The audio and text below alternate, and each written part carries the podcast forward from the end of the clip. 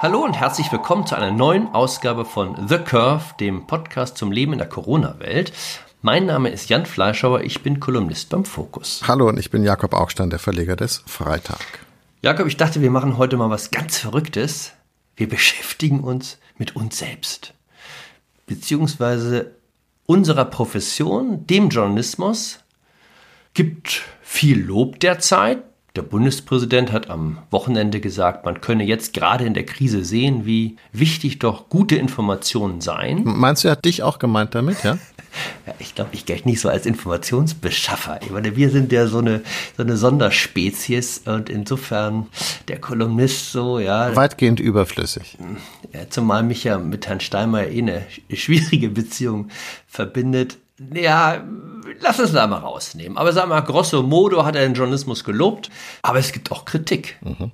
Der Medienwissenschaftler Bernhard Perksen hat sich zu Worte gemeldet, äh, der einen Lehrstuhl für eben Medienwissenschaft in Tübingen innehat und hat in einem Interview gesagt, also er findet, dass der Journalismus ähm, zu lange den Virologen gefolgt sei.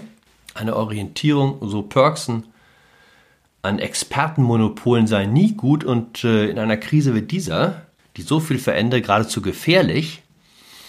Also hier haben wir sozusagen ja, beide Waagschalen. Ja? Also der eine sozusagen der Bundespräsident, ja, freut sich doch, alles im Augenblick so medienmäßig ganz gut läuft und dann eher so ein den Perksen auf der anderen Seite, der da jetzt äh, Essig in den Wein kippt. Was ist deine Meinung, Jakob? Ich ahne schon, wie sie ist. Naja, stimmt natürlich immer beides, nicht? Also ich meine, Steinmeier meinte natürlich, äh, äh dass die Medien ihrem Informationsauftrag gut nachgekommen sind. Das wird wohl stimmen. Die Zugriffszahlen gehen ja durch die Decke. Äh, das schlägt sich nicht so nieder in den Erträgen leider, aber, aber immerhin, äh, was die Reichweiten angeht und vielleicht auch die Wirksamkeit sozusagen des geschriebenen Wortes, des gesprochenen, des gesendeten und so, können sich Journalisten wirklich nicht beklagen. Ähm, aber natürlich hat Perksen, glaube ich, trotzdem recht, wenn er sagt, dass äh, äh, da am Anfang gut sagt er ja, war dieser Verlautbarungsjournalismus, dieser, dieser Meldungsjournalismus, ja, die Bundesregierung hat beschlossen das und so, dass das natürlich ganz wichtig war und dass dann aber irgendwie doch sehr schnell auch was fehlte, nämlich ähm, die Frage, ist das verhältnismäßig? Gibt es andere Wege? Äh, ist diese Einzelmaßnahme wirklich notwendig? Äh, kommen wir schnell genug raus aus den ganzen Sachen und so weiter?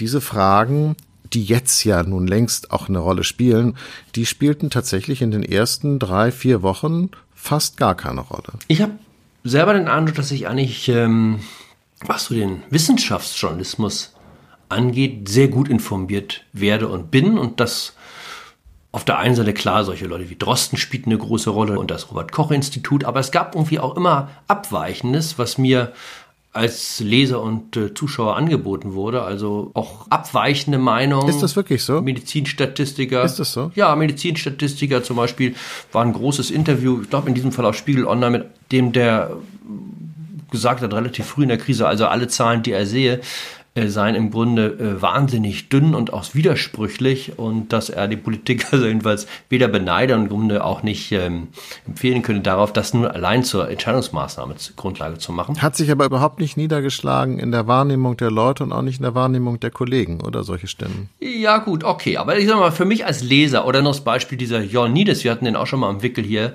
äh, in The Curve äh, aus Stanford, ähm, der zu ganz anderen Ergebnissen kam, schon relativ frühzeitig, was die Sterberaten angeht, also die, die Tödlichkeit des Virus und die er bei so bei 0,2 bis 0,5 einschätzte, also ganz anders als das, was wir am Anfang gehört haben, also gerade WHO und auch andere Stimmen, die sagten, der wird ja möglicherweise liegt die bei 2 bis 3 Prozent. Das waren ja auch die Zahlen, die aus Italien kamen. Der wissenschaftliche Konsens hat sich, glaube ich, eher Richtung Gottlob Ioannidis bewegt. Also da habe ich dann nochmal eine, eine Bandbreite jedenfalls äh, bekommen, auch in großen Medien. Ganz anders sah es für mich oder sieht es für mich im politischen Journalismus aus, also der Bewertung der, der, der Maßnahmen und Tatsachen. Und da in der Tat, da gibt es ein merkwürdiges ja, Gruppendenken. Ähm, immer so ein paar Freischaler äh, an der Seite, äh, aber doch, ich nehme mal das böse Wort, einen klaren Mainstream. Und wer diesem Mainstream nicht anhängt, dem werden dann gleich sozusagen über Twitter die schlimmen Zahlen präsentiert. Was? Haltet inne auf dem falschen Weg. Ja? Ach ja, da, da wurde in diesem Zusammenhang der Debatten äh, neulich ein schönes Zitat gebracht, was ich gar nicht kannte. Das muss ich mir aber unbedingt merken. Äh, nicht alles, was Sie nicht gelesen haben, haben wir nicht gesendet. Ja, schöner äh, äh Satz, der in einem Artikel stand von dem ehemaligen FAZ-Herausgeber Werner de Inka, der sich seinerseits beschäftigt hat mit der Kritik ähm, von Medienwissenschaftlern. Das Spannende ist ja, du hattest eben Perksen erwähnt, äh, es gab vorher auch noch andere, die schon Kritik geübt haben. Die Kritik an an der Berichterstattung kam in diesem Fall tatsächlich mehr von der wissenschaftlichen Seite, die sonst eigentlich eher auch so ein die man jetzt nicht so immer so mitbekommt. Medienwissenschaft ist jetzt nicht so ein Fach, was so äh, immer sehr sichtbar und präsent ist. Medienjournalisten haben sich hier sehr, sehr zurückgehalten, äh, sozusagen die Tätigkeit der Kollegen oder ihre eigene Tätigkeit äh, zu hinterfragen. Der Inka hat damals, äh, das ist jetzt schon ein paar Wochen her, äh, äh, das Ding sofort zurückgespielt und gesagt, das lasse ich gar nicht zu, das lasse ich gar nicht an mich ran. Das stimmt überhaupt nicht. Wir machen alles richtig, wir haben nichts falsch gemacht. Ähm, ich glaube aber, dass du das ganz richtig beschrieben hast, vor allen Dingen für die politischen Journalisten schwer zu erklären. Es ist, glaube ich, so, dass ähm, diese Idee des Embedded-Seins, ja, also man ist so eingebettet in das Thema, über das man berichtet, das hat, glaube ich, wahnsinnig zugenommen. Ähm, äh, das, womit sozusagen die New York Times angefangen hat im Golfkrieg, äh, sozusagen die Unabhängigkeit äh, abzugeben bei der Pressestelle der Armee, das hat im Prinzip auf die eine oder andere Weise wahnsinnig zugenommen, dass die Journalisten nicht mehr unterscheiden können zwischen dem Gegenstand, über den sie berichten, und sich selber, weil sie immer Teil des Berichts sind. Irgendwie ist das ja auch ganz ehrlich und irgendwie ganz subjektiv und ich kann das auch verstehen, aber auf die Dauer geht es natürlich einem auch echt auf die Nerven, weil wenn du sagst, es geht immer um alles, es geht um Leben und Tod, es geht um das Klima, es geht um die Flüchtlinge, es geht um den Westen, das Abendland, äh, also wenn immer alles auf dem Spiel steht, dann kannst du als Journalist natürlich gar nicht mehr eine irgendwie unabhängige Position beziehen. Darunter leidet dann die Berichterstattung. Das haben wir ja stark gesehen, finde ich, schon äh, in der Beschäftigung mit der neuen Rechten. Also da war ja so ein bisschen der Tenor, klar, also Meinungsfreiheit und so und äh, dass man Dinge so oder so sehen kann, das ist alles gut und schön. Aber jetzt, wo Deutschland kurz davor steht, in den Faschismus wieder zurückzufallen, äh, da müssen sozusagen teilweise jedenfalls diese, diese Rechte zurücktreten. Ähm, Besetzung von Podien, die darauf angeguckt worden sind, da Leute auch auf dem Podium möglicherweise vertreten, die ganz andere Auffassungen haben und dann versucht, diese Art von Podien zu sprengen und dieses, dies absolute. Naja, aber du wirst ja eingeladen. Ja, du hast ja, du wir haben das ja in deinem, also deinem, ja, in deinem Film war das ja, dein Film über die empörte Republik, ja, aber Jan. wo du alle möglichen Absagen einhandelt, ein, du dir eingehandelt äh, hast, weil da angeblich du auch mit den falschen Leuten redest. Ja, ja. das ist ja so ein bestimmtes Denken und das ist natürlich jetzt noch noch aggressiver, wenn man so will, weil der Faschismus ist schon schlimm, gegen den wir dann alle gemeinsam stehen und eben auch der Journalist als Aktivist. Aber das Virus ist ja noch schlimmer und noch schneller tödlich. Und so ein bisschen läuft ja die Argumentation dann auch. Also ja, in normalen Zeiten kann man auch mal einen Scherz machen, auch einen frivolen Scherz. Aber jetzt ist das wirklich verantwortungslos, wo die Menschen umfallen wie die Fliegen. Ja, die Grenze zwischen Engagement und äh, äh Eiferertum, die wird natürlich immer schmaler, das stimmt. Aber ich glaube, das hängt vor allen Dingen auch mit dem Internet zusammen, was natürlich halt eine Beschleunigungsmaschine ist und Sachen extrem zuspitzt. Aber ich wäre da jetzt aber auch ein bisschen vorsichtig, wirklich jetzt nicht alle, alle Kinder mit jedem Bad auszuschütten, weil wie gesagt, du wirst ja eingeladen, du kommst ja auf ein Podium, du kannst ja dann dort dich auch immer hinstellen und, und sagen, Leute wie ich werden nie eingeladen. Das ist natürlich immer so ein bisschen, das ist so ein, ne, das ist auch ein performativer Widerspruch, lieber Kollege. Nein, das gilt jetzt auch wirklich, das wird jetzt absurd zu sagen. Also ich äh, würde unter dem, ähm, Meinungsdiktat Diktat der Virenkanzlerin leiden oder der, der Corona, des Corona-Regimes. Also ich meine, wir sind hier äh, zugange, äh, gerade im Podcast. Ich habe eine gut gelesene Kolumne äh, beim Fokus äh, jede Woche. Ich kann mich äh, im Fernsehen verbreiten. Wir sind ja auch beide auch nicht mit dem kleinen Finger gemacht. Also wir haben auch schon den einen oder anderen Erregungssturm äh, abgewettert. Das meine ich nicht. Äh, was ich meine ist, dies einmal dieses Denken in Lagern, ja, ganz stark. Mhm. Wo stehst du, äh, Kamerad, ja? Äh, stehst du auch mit uns im Kampf gegen den Virus? Oder führst du lose Reden, äh, die dann am Ende äh, die Schwachen und äh, Vulnerablen, wie es jetzt so schön heißt, äh, gefährden? Ja, es ist ganz kurz, ich muss ganz kurz, ich finde, weil, weil mir das Beispiel nur gerade einfällt, der Spiegel hat jetzt ja neulich gemacht, äh, er hat diese beiden Lager gegenübergestellt und das eine Lager ist Team Disziplin mhm.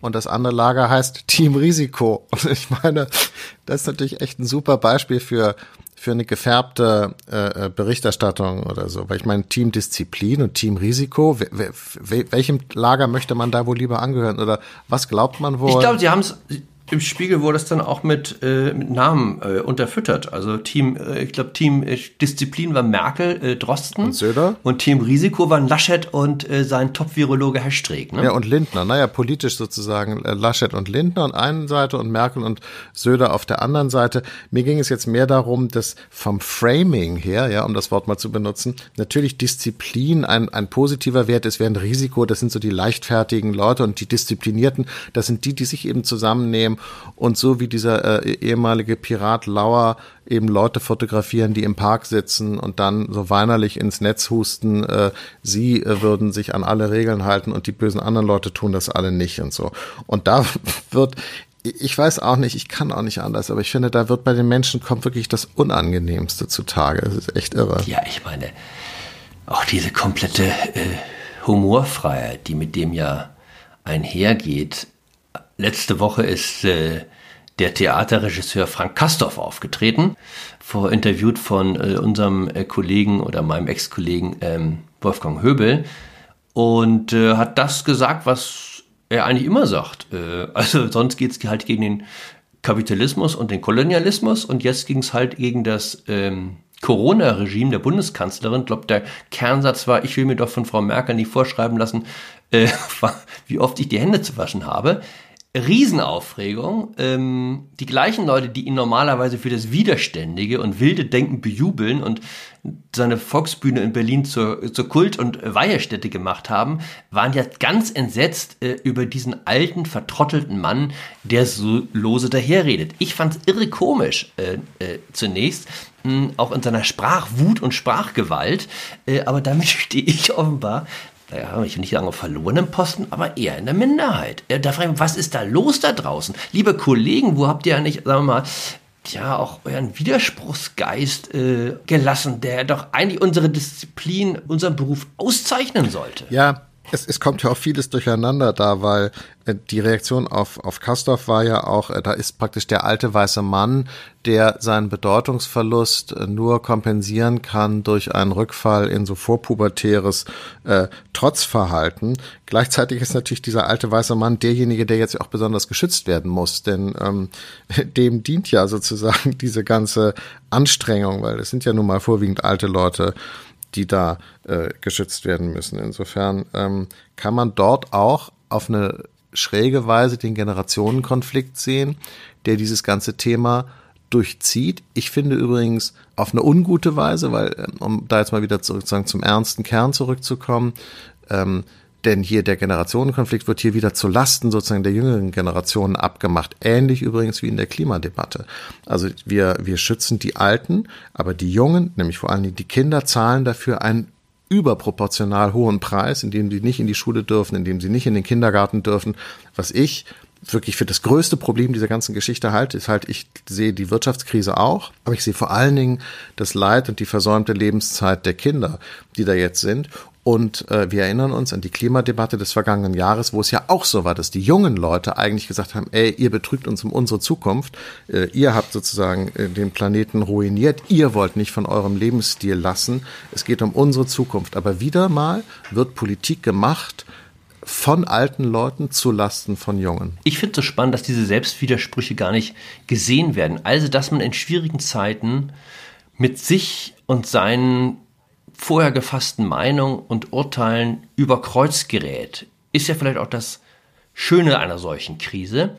Mm, aber dass man jetzt zum Teil auf dem Absatz kehrt macht und entweder das Gegenteil behauptet und fordert von dem, was man gestern noch behauptet und fordert hat, ohne aber das überhaupt zu sehen, finde ich verblüffend. Oder zwei Dinge, die sich ausschließen, im gleichen Atemzug verlangt. Also es gibt Kollegen und Kolleginnen, die morgens flammende Aufrufe verfassen, warum jede Art der Lockerung des Lockdowns ganz, ganz, ganz schädlich sei äh, und äh, eben die gef gef besonders Gefährdeten im noch stärker Maße jetzt die unsere Solidarität, die unsere Solidarität, du siehst schon, wie schwer mir dieses Wort über die Lippen kommt, also die unsere Solidarität erfahren dürfen, gefährdet. Und am Nachmittag schreiben die gleichen Leute, welcher wahnsinnige Rückschlag dieser Lockdown für den Feminismus sei, weil er die Frauen sozusagen jetzt ans Homeoffice fessle und diese Kita-Schließung dazu führen würden,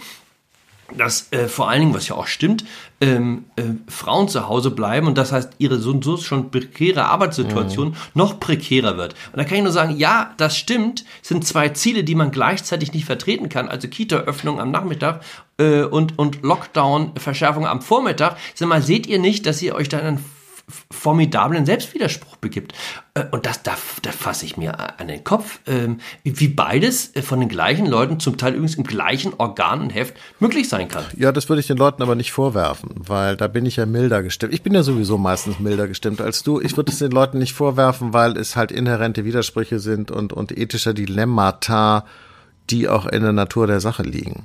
Ähm, wo stehen wir denn jetzt eigentlich? Ich habe schon das Gefühl, dass die Leute, die die die sogenannten Lockerungen, weil das Wort möchte ich wirklich nur in Anführungsstrichen benutzen, weil wie gesagt, es kommt halt aus dem Strafvollzug, dass so die die die sogenannten Lockerungen wollen. Ich meine, das ist doch jetzt gar nicht mehr aufhaltbar. Das läuft doch alles hier. Also in Berlin, um mal ein Wort, ganz kurz nochmal positives Wort hier zu Berlin zu sagen. Berlin war in der gesamten Zeit eine lebenswerte, nicht deprimierte Stadt. Und ich, das muss man hier der Stadtführung, ja, diesem vielgescholtenen Bürgermeister Müller und seiner äh, rot-roten Regierung wirklich zugutehalten. Das haben die sehr, sehr gut gemacht. Auch die Polizei.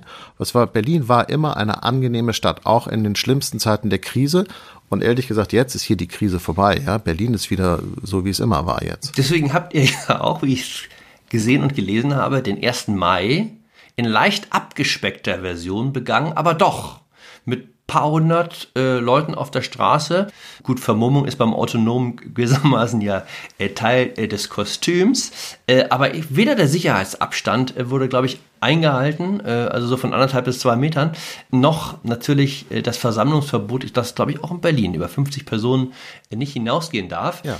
also das heißt, aber der 1. Ja, Mai der 1. Mai ist halt, der 1. Mai ist nun mal das Berliner Oktoberfest und da kannst du eben sehen, die Berliner lassen sich das eben nicht verbieten, die Münchner ja, schon. Ist nicht lustig, dass gerade auf der Linken, die doch jetzt so einfordert, äh, eben unsere Solidarität mit den Vulnerablen, äh, der linke Aktivist äh, wiederum äh, sich um die besonderen Risikogruppen oftmal in keiner Weise schert und sagt, lass doch die Alten verrecken, ich lass mir hier meinen 1. Mai nicht nehmen. Aber Jan, Jan, kleines Geheimnis die Linke ist nicht so homogen, wie ihr auf der Rechten das gerne denken wollt.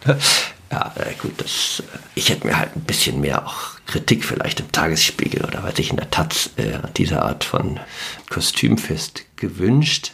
Ach, ich glaube, ich bin ja auch bin ja wie so, ich, ich, ich kann nur diesen diesen hochmoralischen Ton. Das ist das das killt mich. Also ähm, also du machst einen Scherz äh, jetzt wie Kastorf und dann kommt sofort äh, über Twitter, ich vielleicht sollte ich auch weniger auf Twitter sein, kommt sofort auf Twitter von Kollegen sozusagen mit so einem erhobenen Zeigefinger, ja. Guckt euch diese Bilder an, da kommt dann wieder irgendwas aus New York oder diese Zahlen, da sind wieder die neuesten Zahlen des äh, John Hopkins Instituts werden genannt. Ein Kollege von der Süddeutschen hat äh, mir geschrieben oder hat uns beiden geschrieben, das wird dir ganz, wird dir entgangen sein, Jakob, hat geschrieben, Manche sogenannten Intellektuellen scheinen nicht ganz verstanden zu haben, dass so ein Virus kein Diskurspartner ist, der freudig mit ihnen um das bessere Argument ringt. Und da habe ich einen Kaum kurz nachgedacht, das ist, das ist es ja eigentlich, was, was mich so stört. Nein, das Virus ringt mit uns nicht im Diskurs um Antworten. Wir ringen mit den, wenn du so willst, Propheten des Virus äh, um Antworten. Äh, das Virus spricht nicht zu uns. Die Natur spricht übrigens auch nicht zu uns und hat auch keine Botschaften für uns Menschen. Mhm. Ähm, Aber das ist ein wichtiger Punkt, ganz kurz. Das ist schön, dass wir jetzt zum Ende da auch nochmal ernst äh, und oder? ich möchte sagen gehaltvoll werden. Denn dieser Satz impliziert ja, dass das Virus zu dem Menschen, der das geschrieben hat, eben doch spricht. Und zwar mit einer ja. klaren Botschaft. Und er hat diese Botschaft verstanden und andere Leute nicht. Und es gibt über diese Botschaft kein Rechten. Es gibt über diese Botschaft kein Reden. Und das ist natürlich echt Unfug. Das ist das Unbedingte. Ne? Also das Virus verlangt von uns jetzt Folgendes. Ja, das Virus verlangt gar nichts. Genau. Ja. Genau.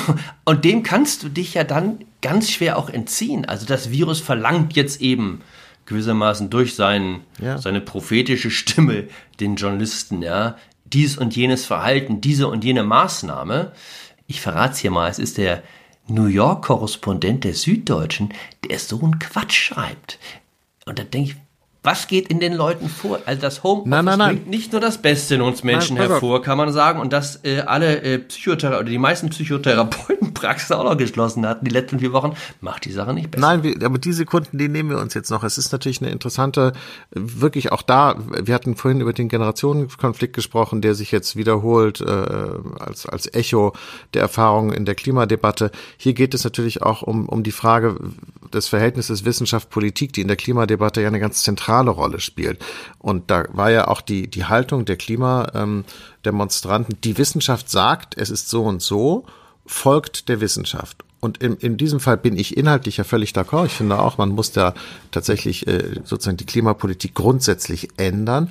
Aber die Idee, dass aus einer wissenschaftlichen Erkenntnis, und die sind übrigens bei, beim Klima deutlich besser als bei Corona, weil man da einfach mehr Zeit hatte, die Idee, dass aus einer wissenschaftlichen Erkenntnis automatisch ein politisches Programm folgt, ist natürlich Unfug, sondern die wissenschaftliche Erkenntnis steht am Anfang und dann fängt der politische Prozess an, der aus Abwägung von Interessen besteht und aus Diskussionen und aus einem diskursiven Prozess, in dem dann Maßnahmen beschlossen werden. Jedenfalls in der Demokratie ist das so. Das ist halt ganz was anderes. Das heißt, Wissenschaft ist etwas ganz anderes als Politik und deshalb auch jetzt hier machen wieder Leute, auch Journalisten, den Fehler zu glauben, eine wissenschaftliche Aussage führt automatisch zu politischen Maßnahmen. Das ist einfach falsch. Das ist wirklich falsch und es wäre ganz toll, wenn die Kollegen das sich mal, Entschuldigung, hinter die Binde kippen würden, ja. dass es einfach Unsinn ist. An was halte ich mich fest, Jakob? An einer tröstlichen Erkenntnis. Du hast es schon, du hast es schon gesagt. Ähm, ich meine, das ist der Podcast von zwei Typen, die gestern noch verlacht wurden als alte weiße Männer, ja, von der jungen, genderbewegten äh, Theaterwissenschaftsstudentin. Ja. Äh, du, du mehr als ich, du mehr als ich. Hm, ja, doch, ich ein bisschen mehr als du. Aber ich, ich, ich, ich habe aufgeholt. Ja, im Abstand zu mir halt, ne, zeitlich. Und jedenfalls, und die Gesellschaft tut im Augenblick alles dafür, uns alte weiße Männer zu retten. Äh, was für eine wunderbare Wendung mhm. der Geschichte. Milliarden Programme zur Rettung des alten weißen Mannes. Denn das, liebe Hörer und Hörerinnen, sollten auch die letzten unter Ihnen gesehen haben, die Sterberate bei uns alten Kerlen ist mit Abstand die höchste. Und insofern bleibt allen, die jetzt nicht mit uns übereinstimmen, nur eine Hoffnung, ganz heimlich dafür zu beten, dass der Virus endlich den alten Augstein und den alten Fleischhauer erwischt. In dem Sinne, das war eine Sendung, produziert von Focus Magazin Bleiben Sie gesund, bleiben Sie stark, bleiben Sie gewogen, uns gewogen. Ja, mit was kann man die Leute noch verabschieden an diesem Mittwoch? Gar nichts, einfach nur mit einem herzlichen Auf Wiedersehen.